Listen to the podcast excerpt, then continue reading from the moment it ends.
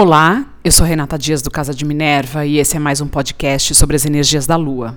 Hoje eu vou falar sobre a Lua Nova que acontece em Aquário no dia 11 de fevereiro, uh, por volta das 4 e 5 da tarde, horário de São Paulo. Para algumas pessoas e alguns astrólogos, alguns estudantes de astrologia, essa lua nova é a lua nova mais importante do ano. Primeiro, porque ela acontece no signo onde a grande energia de 2021 está concentrada, que é Aquário. No momento dessa lua nova, nós temos seis planetas nessa energia. Então, Sol e Lua juntos a 23 graus. Eu citei em podcasts anteriores, o 23 graus, que ele tem acontecido com frequência em algumas luas, é um número importante, é um grau importante, então é, é cheque onde você tem 23 graus de aquário.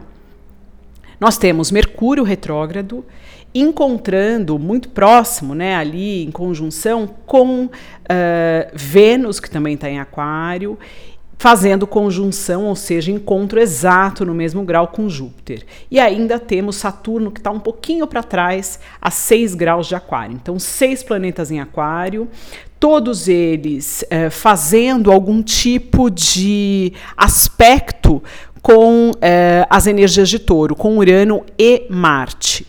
Para começar, eu acho que eu já também falei num outro podcast que dia 17 de fevereiro a gente tem o primeiro encontro, não muito fluente, de Saturno com Urano, uma quadratura que vai aí começar uh, a desencadear uma energia que vai ser é, ativada mais duas vezes esse ano, mais em julho e depois no final do ano queda de braço entre Saturno e Urano, é, Aquário e Touro é muito interessante porque é como se o velho e o novo precisassem se entender. O, tudo aquilo que é já conhecido, né, já praticado, aquilo que já é estabilizado, ou seja, que tem muito da energia de Saturno, ele vai sofrer uma queda de braço uh, a pedido né, de Urano. Então, pedindo renovação, inovação, mudança e às vezes algumas mudanças bruscas. Então, preste atenção nos temas que vão aparecer agora.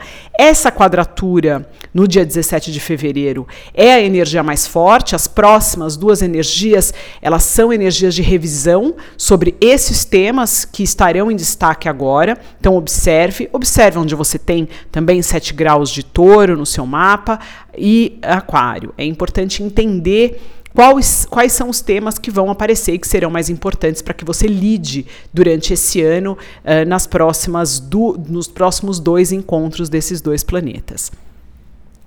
Sol e Lua a 23 graus, e Mercúrio retrógrado, e Vênus e Júpiter estão de alguma forma conversando com Marte, que está a 18 graus de touro.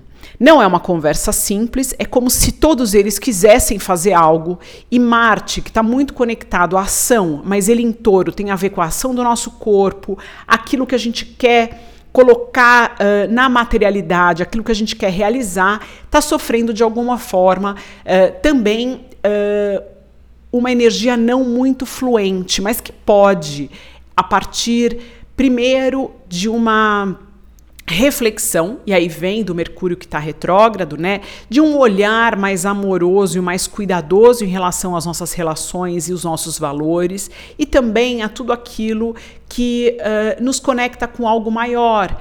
Uh, aquilo que tem a ver com a justiça, a filosofia maior do homem, aquilo que a gente acredita, e também o nosso otimismo. Todas essas energias juntas podem conseguir fazer com que essa materialização dos nossos projetos, objetivos e ações, elas aconteçam no tempo correto e certo e da forma mais fluida e leve. Mas esse é um trabalho que todos nós vamos ter que fazer internamente, observando essas duas energias no nosso mapa, observando quais casas elas caem, quais são os assuntos que elas colocam em pauta no momento atual. Então, Aquário e Touro, aí de alguma forma numa queda de braço uh, em relação a todos esses temas que eu falei. E aí, por último, Sol e Lua, 23 graus, também uh, sofrendo quadratura, sofrendo esse aspecto não muito leve de Marte, uh, mas nos preparando, nos dando força para que a gente atue de forma é, mais presente e verdadeira no coletivo, entendendo que as nossas ações elas não são ou não influenciam somente a nós, elas influenciam ao todo, seja algo simples ou prosaico, mas que aquela energia que nós emanamos das ações, dos nossos pensamentos, das nossas falas, elas impactam pessoas ao redor e outras pessoas que de alguma forma vão estar em contato com aquilo que a gente decidiu fazer ou com aquilo que a gente está fazendo. Então, é uma responsabilidade, é muito mais um despertar da autorresponsabilidade para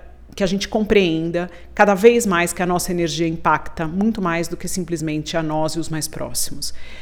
É importante também é, entender que Lilith, ele tá, ela está em, em, em touro, ela também está fazendo uh, um aspecto não muito fluente com essa conjunção de Júpiter e Vênus. Então, alguns assuntos que machucam ou nos desagradam no nosso senso de ser, de estar no mundo, de ter, de compreender ou de manter a nossa individualidade ou algo que garanta a nossa segurança pode ser é, ameaçado em relação a essa, esse encontro não muito leve com Vênus, que está sendo também exacerbado por Júpiter. É muito importante, quando a gente fala de trânsitos astrológicos, a gente compreender que esses trânsitos têm uma influência no nosso mapa natal.